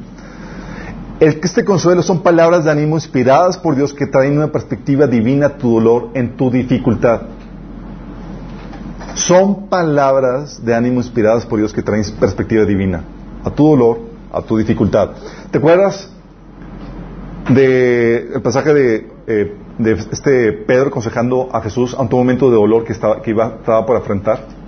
Dice, entonces Pedro tomándolo aparte comenzó a reconvenirle diciendo, Señor, ten compasión de ti, en ninguna manera eso te contesta. Estaba dando la perspectiva que cualquier ser humano daría. Ah, pobrecito de ti, Señor, que eso no te suceda. Y a veces tenemos esa perspectiva para con nosotros, ay, pobrecito de mí y demás. Y el Señor dice, pero volviendo, volviéndose, dijo a Pedro, quítate delante de mí, Satanás, me eres tropiezo, porque no pones la mirada en las cosas de Dios, sino en las cosas de los hombres. Está diciendo, estás pensando como un humano terrenal. Y lo que viene a ser consuelo es que te trae la perspectiva celestial de la situación difícil que estás viviendo. ¿Sí? Y es brutal, chicos. Se lo digo por experiencia. Lo que hace es que trae un cambio de mentalidad, un arrepentimiento, un cambio de, chip. Ya no lo ves como un ser humano, sino como Dios lo ves. ¿Se acuerdan Romanos 12, 2? Dice que por medio del cambio de mentalidad, tú aprendes a reconocer que la voluntad de Dios es buena, agradable y perfecta. Y la situación que estás viviendo, por más difícil que sea, ¿qué crees? Tú como cristiano debes entender que ha sido ordenado Dios para tu vida. Ay, la situación difícil que estoy viviendo. Sí, la situación difícil que estás viviendo. No te ha salido de su voluntad. Pero tienes que entender, cambiar el chip, recibir el consuelo de Dios para que veas cómo es algo bueno, agradable y perfecto. Si no recibes ese consuelo, no lo vas a ver. ¿Me explico? Esta es una perspectiva que te permite ver el amor, el propósito y la esperanza eh, a la situación dolorosa que estás viviendo. Romanos 8:28 te enseña, y sabemos que los que aman a Dios, todas las cosas ayudan a bien, esto es, a los que conforme a su propósito son llamados. Y es ahí donde en el consuelo vas delante de Dios, te consuela y te enseña, Señor, cómo eso va a obrar para tu bien. Y dices, ¡oh! Y es lo que cambia eso, el dolor en alegría, el consuelo. Jeremías 31.3 dice, convertiré su duelo en alegría, los consolaré y cambiaré su, aflicción en regocijo. Fíjate cómo por medio del consuelo cambia tu aflicción en regocijo. Y es lo que te pone por encima de las circunstancias. ¿Cómo que por encima de las circunstancias? Si la situación que tú pensabas por la cual tú eras un loser o te estabas sufriendo te fregó en la vida, resulta que nada que ver. Están desatando tu propósito. Y es lo que hace consuelo. Dice, anímense, yo he vencido el mundo. Jesús dijo que venció el mundo ¿por qué? porque utilizó las decisiones pecaminosas de la gente que lo rodeaba, todo lo que querían hacer en su contra, y lo utilizó para cumplir su propósito. Y es lo que sucede. Y dice que no solamente es para Jesús, dice, porque todo el que es nacido de Dios vence al mundo. La misma forma que Jesús venció al mundo, así tú también naciste para vencerlo. Así como José, ¿se acuerdan? Todo lo que lo quisieron hacer para mal, obró para... Sí. Exactamente. Las formas en las que viene el consuelo, el consuelo de Dios. Estás en oración, estás descargándote con Dios y llega la palabra de Dios. A veces llega de forma directa, por medio de revelación de entendimiento, haciéndote ver su propósito. Como por ejemplo Pablo, ahí lo pone en 2 Corintios 1 del 8 al 9. Dice, amados hermanos, pensamos que teníamos que, pensamos que tienen que estar al tanto de las dificultades que hemos atravesado en la provincia de Asia. Fíjate lo que dice. Fuimos oprimidos y agobiados más allá de nuestra capacidad de aguantar y hasta pensamos que no saldríamos con vida. Estaba angustiado, estaba cargado, estaba, dice, a punto de más allá de lo que podríamos aguantar. Pero fíjate lo que dice. De hecho, esperábamos morir. Como resultado, dejamos de confiar en nosotros mismos y aprendimos a confiar solo en Dios, quien resucita a los muertos. ¿Te das cuenta del consuelo de Dios? En medio de esa situación dijo, Señor, ¿qué onda? Porque, ah, aprendí a confiar en Dios y no en mí. En medio de esa situación Dios, le mostró su propósito. Sí por medio de su palabra, entonces a veces llega llega el propósito de Dios cuando estás orando, descargándote. A veces llega una palabra de consuelo de Dios de, las Escrituras. Dice Juan 14, 26, pero el, el consolador, el Espíritu Santo, a quien el Padre enviará en mi nombre, les enseñará todas las cosas y les hará recordar lo que les he dicho. ¿Sabes qué pasa? Estoy orando, estabas descargándote con Dios y demás, y llegan pasajes de la Biblia que te consuelan. ¿Sabes quién es? Es el Espíritu que te trae el consuelo. Estás recordándote pasajes que te animan, que te... sí. A veces también te da, te consuela por medio de experiencias eh, que otros han vivido. ¿Te acuerdan cómo una de las formas que fue consolado Jesús? Jesús decía, Señor, en ti confiaron nuestros padres, confiaron y tú los libraste, a ti clamaron y tú los salvaste, se apoyaban en ti y tú no los defraudaste. Cosas que otros vivieron, ah, me sirvieron y a veces Dios trae eso a la mente. O también experiencias tuyas, cosas que Dios ha hecho en tu pasado. Ahí en Salmo 22, del 9 al 10, dice, sin embargo me sacaste del salvo del vientre de, mi madre, y desde que, desde que ella me amamantaba, me hiciste confiar en ti. Me arrojaron en tus brazos al nacer, desde mi nacimiento tú has sido mi Dios. O sea, recordando toda la fidelidad de Dios desde su nacimiento. Y así Dios lo ha hecho. ¿Se acuerdan cuando Jesús reprendió a los apóstoles porque no recordaban los milagros que había hecho de provisión? Que el Señor le dijo, guárdense la levadura de los fariseos. Y ellos, ay, es que no trajimos comida y estaban todos preocupados por la comida, ¿sí? Porque no tenían nada que comer. El Señor dijo, ¿todavía no entienden? ¿No recuerdan los cinco panes para que se multiplicaron en cinco mil y los números de canastas que recogieron? Ni los siete panes que se multiplicaron en cuatro mil y los números de canastas que recogieron. ¿No recuerdan eso? Y el Señor hace, hace eso. Te trae a la mente las cosas que he hecho en tu vida y sirve como consuelo. O a veces es promesa para el futuro. Te da promesas que Dios tiene para tu futuro. ¿Se acuerdan cómo Dios consoló a, Jesús cuando se presentó delante de Dios ante el fracaso de traer a Israel de vuelta a, casa? Fíjense lo que dice Isaías 49 del 4 al 7. Jesús dijo, pero mi labor parece tan inútil. He gastado mis fuerzas en vano y sin ningún propósito. No obstante, lo dejo en manos del Señor. Confiaré en que Dios me recompense. Lo dice el, Isaías. Y ahora habla el Señor, el que me formó en el, seno de mi madre para que fuera su siervo, el que me encomendó que le trajera a Israel de regreso. El Señor me ha honrado y me dijo, y, mi Dios me ha, dado, me ha dado fuerzas. Él dice, fíjate la promesa, harás algo más que devolverme al pueblo de Israel. Yo te haré luz para los gentiles y llevarás mi salvación a los confines de la tierra. El Señor, el Redentor y el Santo de Israel le dice que dice al que es despreciado y rechazado por las naciones, al que es siervo de los gobernantes, los reyes se pondrán en posición de firmes cuando tú pases. Los príncipes se inclinarán hasta el suelo por causa del Señor, el fiel, el santo de, Israel que te ha escogido. ¿Sabes qué está haciendo el Señor? ¿Sabes qué? Fallaste en esto y el Señor diciendo, voy a ser, voy a salvador de todo el mundo y te van a honrar, dando promesas de futuro. Otra forma en que Dios te, te consuele son competiciones peticiones con fe. ¿Cómo que peticiones con fe? Sí. A veces estás tan angustiado, tan abrumado, que no queda más que descargar tu petición delante de Dios y confiar en que Dios ya va a tomar cartas en el asunto. Por eso, Salmo eh, Marcos 11:24 dice que lo que pidas en oración, créelo.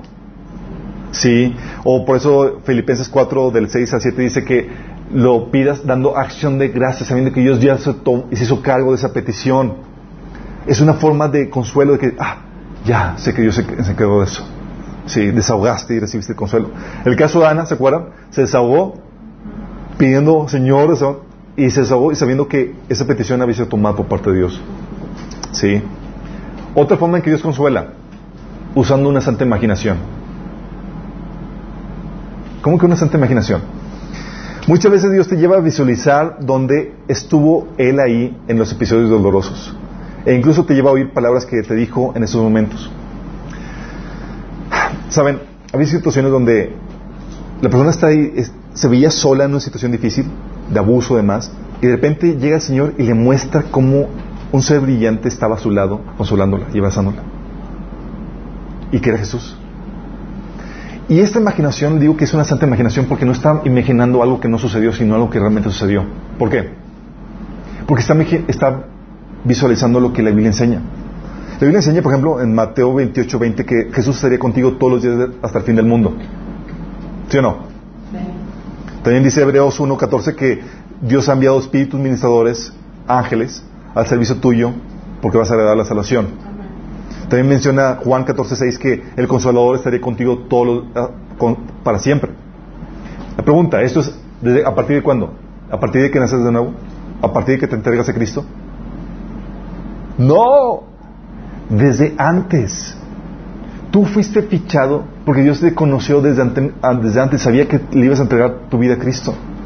Dice la Biblia que a los que antes conoció, a esos eligió y esos llamó. Dios te conoció de antemano. Y tú puedes ver que pasaje tras pasaje, como eh, por ejemplo Jeremías que dice, yo te llamé desde antes, desde tu vientre. O este eh, Pedro, digo, este Pablo decía, sin embargo Dios me había apartado desde el vientre de mi madre y me llamó por su gracia. Y cuando él tuvo bien revelarme a su hijo para que yo le predicara a los gentiles, no consulté con nadie. O sea, tú no lo conoces al Señor porque Dios así como que se acordó de ti ya años después y dijo, ah, pues me cae bien. Él te conoció de antemano y Él le asignó y Él ha estado siguiendo tu vida desde antes de que nacieras. Así no ángeles, su presencia, y he estado contigo aún desde, desde que antes de que lo conocieras. Y he estado velando contigo. Eso es lo que muchas veces Dios eh, lleva al proceso de sanidad. Si te lleva a entender, a visualizar cómo un ángel estuvo ahí o cómo Señor estuvo ahí. Episodios, por ejemplo, donde la, niña estaba llorando, donde recuerda que su hermano lo, encerró en el closet y estaba toda oscura, todo, todo eh, temerosa. De repente llega el Señor en esa imagen mental, de ese, recuerdo, y le hace ver cómo él estaba ahí y cómo no estaba sola. Sí, y te da ese consuelo. No, es que hay una parte negativa del consuelo, chicos. No todo es color de rosa. Ah. ¿Saben cuál es? No. El consuelo te puede llevar a morir a ti mismo. El consuelo no siempre es la restauración del sueño que deseas. El consuelo muchas veces es la muerte de ese sueño, de ese anhelo que tienes. Veces deseabas tener un matrimonio restaurado, una familia aquí bonita y demás, y el consuelo es todo lo contrario, es un cambio de propósitos. Es morir a tu sueño, a tu, a tu anhelo y aceptar la voluntad o el propósito de Dios diferente al tuyo para esa situación. Y no es sino hasta que la abrazas o aceptas ese propósito que viene ese consuelo. Sí.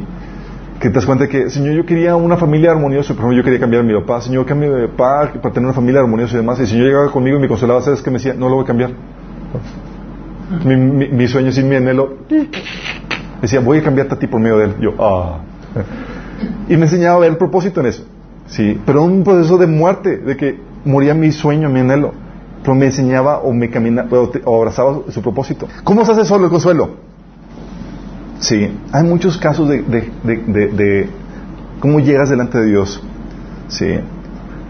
Tú llegas con Dios, te desahogas, perdonas y no puedes, si quieres terminar el proceso de sanidad, no puedes salir de tu cuarto de ese proceso de sanidad hasta que escuches a Dios que te consuele y te cambie la perspectiva. Por ejemplo, en este caso yo estaba llorando, Señor, cambie mi papá, quiero mi familia armoniosa. El Señor me decía, no, yo te voy a cambiar a ti. Y eso fue mi consuelo. Yo, ah, sí. cuando sufría, eh, cuando oí una situación que estaba llorando delante de Dios, eh, descargándome Señor, porque estaba en una situación en una familia que me estaba hospedando y me estaban tratando miserablemente. Y yo sabía por la forma tan milagrosa que Dios me había enviado ahí, no había señal, no había lugar a duda. Y estaba llorando, Señor, ah, sáquenme de aquí. Y estaba descargándome, estaba perdonando. Señor, sácame. Y estaba presentando mi oración como una súplica de mi, descarga. Y el Señor llega conmigo y me dice, ¿no te das cuenta de lo que estás haciendo? Y yo, no, Señor, sácame de aquí. Si no te das cuenta, estás aprendiendo a amar a tu enemigo, a ser paciente, a perdonar. Y, me, muestra, y me dice todos los frutos del Espíritu. Y fue mi consuelo y yo, oh, Señor, no me saques de aquí. No me saques de aquí, Señor. Gracias por esta situación. Sí, pero ¿qué pasa? Llegaba el consuelo. A veces, a veces, ¿cuál ha sido mi consuelo? Llego con Dios, me descargo por algo que me hicieron. ¿Y sabes qué Señor hace? Me trae a mente todos mis pecados. Y yo, y así como, eh, te perdoné por eso. Y yo, oh, no, Señor, con gusto lo perdono. No, lo perdono. Y, sí. Y a veces ese consuelo. O a veces el Señor me muestra cómo eso obra para mi bien. Sí. A veces estoy descargándome y, por ejemplo, una vez en situaciones de, fracasos, en situaciones de mi vida que emprendí un proyecto y fracasó vilmente y estaba traumado, no quería hacer ningún, ningún proyecto ya jamás en mi vida. Y estaba orando, Señor, ¿por qué? Cuando háblame, y estaba... Y el Señor llegaba y me dio una, una visión de un cohete de esos que van a la luna y cómo se desprende un pedazo y continúa, ¿no? Y me dice, ese pedazo es ese proyecto. Era para llevarte a cierto nivel que querías este, eh, cierta experiencia, cierto conocimiento y demás. Y yo, ¡ah! ¿y me consoló? Sí. Pero eso solamente lo hace Dios cuando estás ahí. Oye, eh, una vez estaba, estaba descargándome con Dios porque sentía que todo estaba en mi contra y estaba, sentía que tenía que sacarle la tirabuzón a Dios la ayuda para cumplir mis proyectos o las cosas que Dios me puso a hacer. Estaba, Señor, por esto, estaba descargándome en la forma de una petición. Y recuerdo que esa vez llega el Espíritu conmigo y estaba llorando, así haciendo teatro y medio con todo, digo, como uno lo hace, ¿no? A veces se, descarga. El Señor llega conmigo y me dice, ¿ya terminaste tu show? Y yo, sí. dice, ¿por qué? Y luego el Señor me dice, ¿por qué me pides como si yo estuviera en tu contra? Yo te hice con un propósito y yo soy el casado con tu propósito. Yo te voy a dar lo que necesitas para, para, para que cumpla ese propósito por el cual yo te hice. No estoy, no, no estoy en contra tuya, sino a favor de tu propósito. Y yo, ¡Ah! vaya consuelo, ¿no? Y era como que, sabiendo eso, te quita una cara encima y, y te consuela. Sí. Recuerdo situaciones de rechazo de unos amigos que no me hicieron, no me hicieron partícipe de un proyecto y me sentí así como, oh Señor, me rechazaron, yo podía haber ayudado aquí y allá. Y voy descargo con el Señor y el Señor me, llega conmigo y me dice, soy yo, no ellos, los que, los que, los que, te, eh, los que hicieron eso. Yo fui el que, el, el que estoy propiciando eso porque yo tengo para ti otras cosas y tengo que trabajar para otras cosas. Yo, ah, ok. Ya no ves a la, ya no tomas la defensa personal, ya ves que Dios es Dios el que está detrás de eso.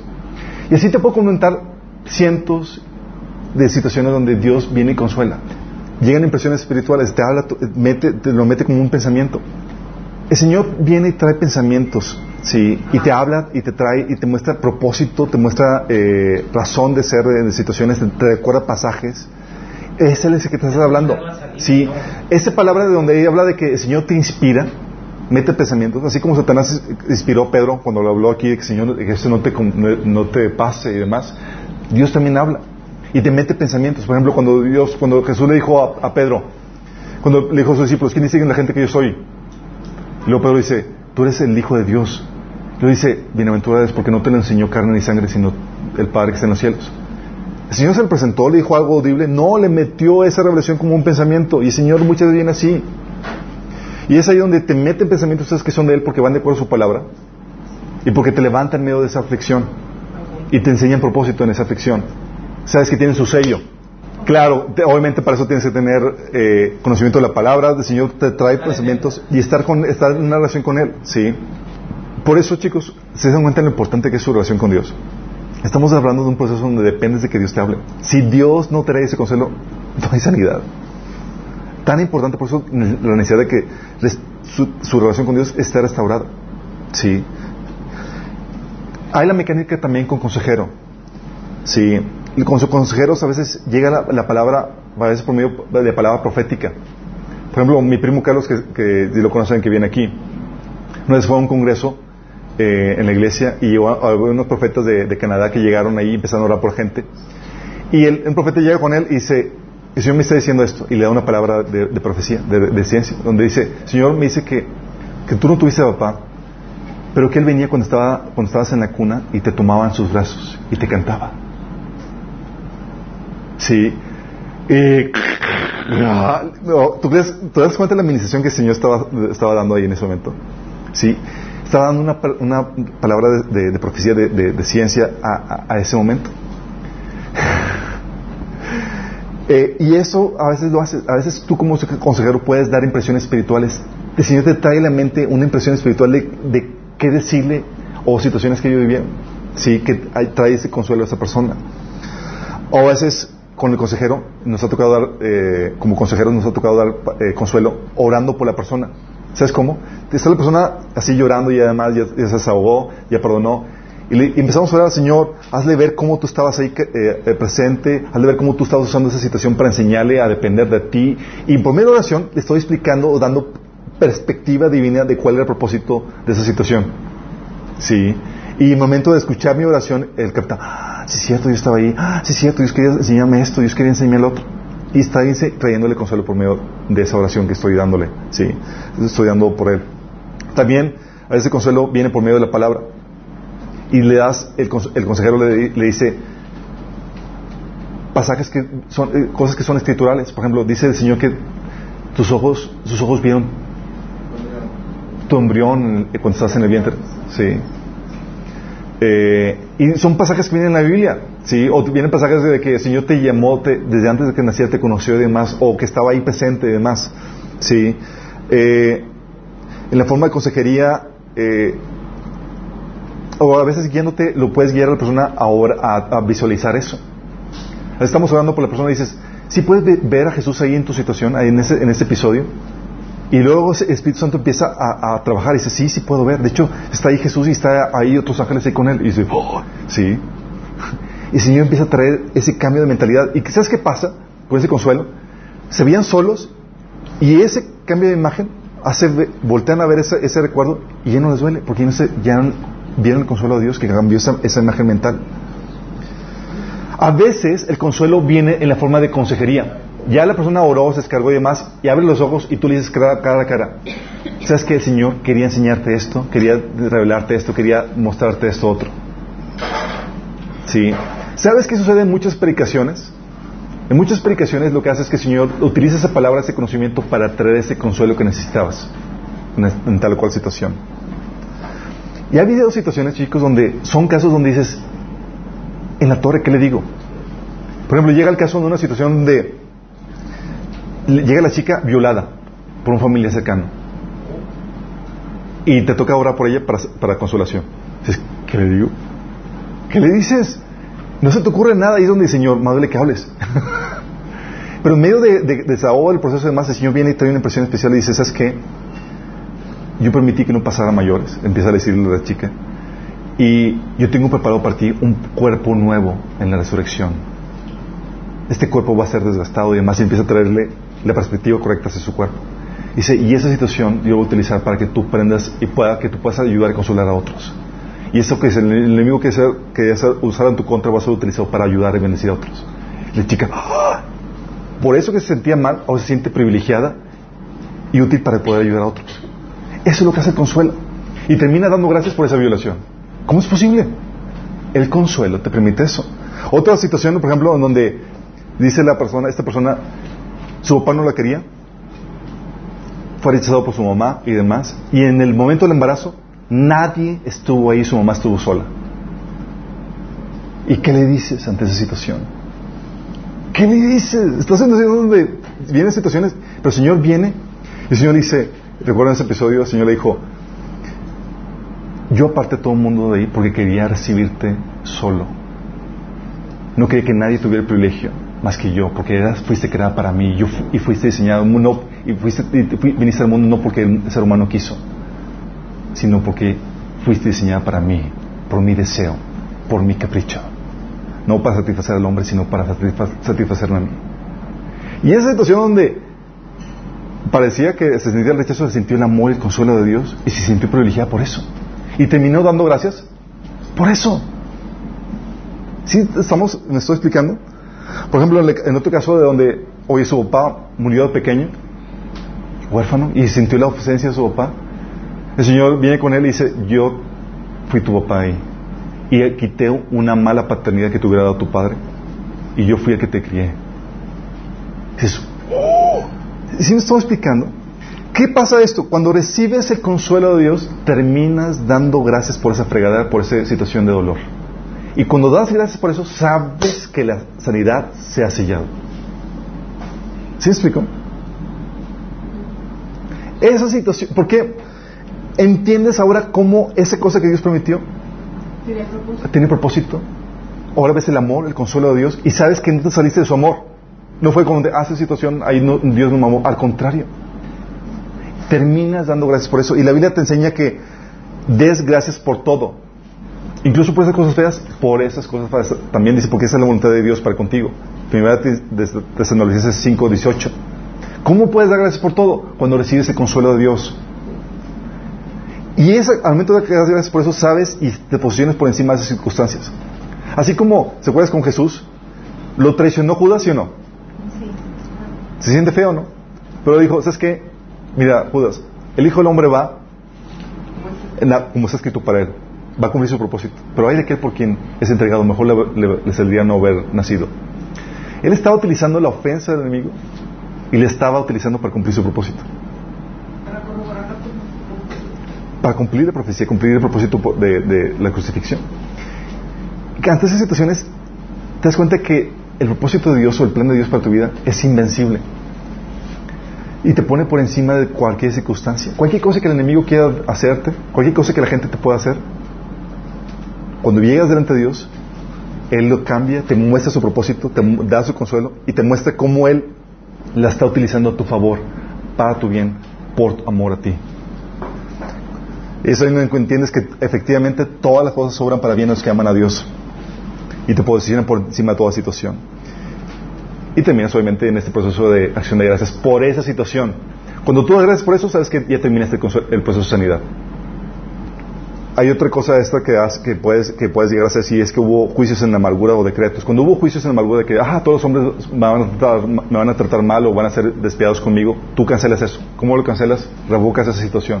En nombre de Jesús cancelo y revoco toda declaración que haya dicho de que los hombres van a ser malos conmigo eh, y me van a tratar mal. Lo cancelo en nombre de Jesús. ¿Por qué haces eso? Porque con eso acuérdate lo que habíamos dicho. Te predispone todo tu ser a eso que habías declarado. ¿Sí? Y lo tienes que cancelar. Pero con esto, básicamente, estos cuatro procesos es lo que se consume el proceso de sanidad. No necesitas un ser humano, necesitas de Dios. Y es aquí donde terminamos con esta pregunta. ¿Tu relación con Dios está, está restablecida? Dice la Biblia que el ser humano está separado por Dios de forma natural. Tú naces separado de Dios. Y la única forma de reconciliarte con Él es aceptando el sacrificio de Jesús por ti en la cruz y arrepintiéndote. Arrepintiéndote se refiere a Estás dispuesto a dejar de, tú gobernar tu vida, hacer lo que tú quieras y someterte a la voluntad de Dios para tu vida. Si no te sometes a eso, si no estás dispuesto a arrepentirte y a creer que Jesús murió por ti para pagar tus pecados, este proceso difícilmente va a aplicar y solamente vas a poderlo vivir con, por medio de consejeros. Si quieres recibir este regalo de vida eterna y reconciliarte con Dios para que recibas el Espíritu Santo, porque sin eso no puedes recibir el Espíritu Santo, te voy a invitar a que hagas esta oración. ¿Sí? Que cierres los ojos y le digas ahí, Señor Jesús, el día de hoy me arrepiento de mis pecados. Te pido que me perdones por ignorar tu voluntad y hacer lo que yo quiero. Pero el día de hoy me entrego a ti. Yo creo que moriste por mí en la cruz y que resucitaste para el perdón de mis pecados. Yo hoy acepto tu perdón y tu vida eterna. Amén. Esta pequeña oración te marca el comienzo dice que recibes el Espíritu Santo y empieza a hacer trastornos en tu vida. ¿En qué sentido? Empieza a cambiarte, empieza a hablarte, empieza a hacerte sentir mal cuando, cuando desobedeces a Dios. Y si realmente hiciste esto, genuinamente va a manifestarse de varias formas. Una, vas a empezar a leer la Biblia. Porque si ahora es tu Señor, en teoría vas a querer saber lo que dice tu Señor. Y dos, vas a empezar a congregarte porque necesitas otras personas con las cuales crecer. Pero bueno, con esto chicos terminamos el proceso de sanidad. Este es el proceso para vaciar el dolor, sanar la herida. La próxima sesión vamos a ver cómo llenas el vaso, porque de nada sirve sanar la herida si no sabemos cómo llenarlo. ¿Sale?